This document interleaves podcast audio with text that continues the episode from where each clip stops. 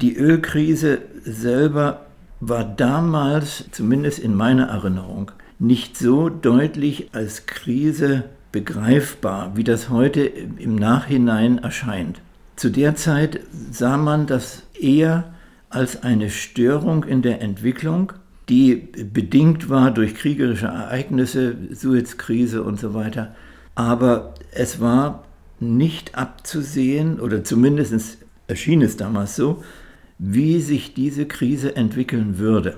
Dass sie im Endeffekt dann dazu geführt hat, dass zunächst mal über Jahre hinweg überhaupt keine Tanker mehr gebaut wurden, das war damals nicht zu sehen. Als die Ölkrise wirklich akut wurde, sagte die Esso, dass sie auf gar keinen Fall neue Schiffe in Auftrag geben würde.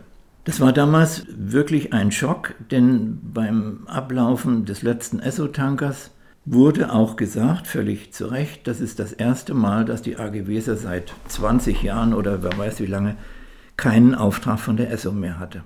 Jeder hoffte, dass sich das wieder ändern würde. Im Nachhinein sind viele Zahlen so klar, dass man sich heute sagen muss, das war völlig unmöglich, dass die Werft weiter existieren konnte. Zu der Zeit, als damals auch die großen Proteste auf der Werft waren, war das so deutlich nicht zu erkennen. Das heißt, besser gesagt, es war zu erkennen, wenn man Analysen der Situation machte. Bei Krupp hat man mit Sicherheit objektiv diese Zahlen analysieren können. Auf der Werft waren wir irgendwie nicht in der Lage dazu, das zu erkennen. Dass die Werft nicht mehr weiter existieren konnte, hatte eher äh, Gründe, dass sie preislich nicht mehr konkurrenzfähig war, als dass sie durch die Ölkrise direkt gehindert wurde am Bau. Durch die Ölkrise waren die großen Schiffe als Auftragsvolumen weggefallen, das ist völlig klar. Aber gleichzeitig lief auch die Entwicklung, dass die Kosten bei der AG Weser so gewachsen waren, dass die Werft nicht mehr international konkurrenzfähig war.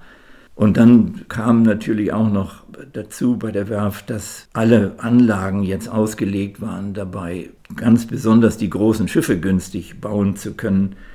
Ich habe damals zu der Zeit immer so den Ausdruck geprägt, dass die AG Weser die Werkzeuge eines Schmieds hatte, dass sie aber vor der Aufgabe stand, damit Uhren zu reparieren.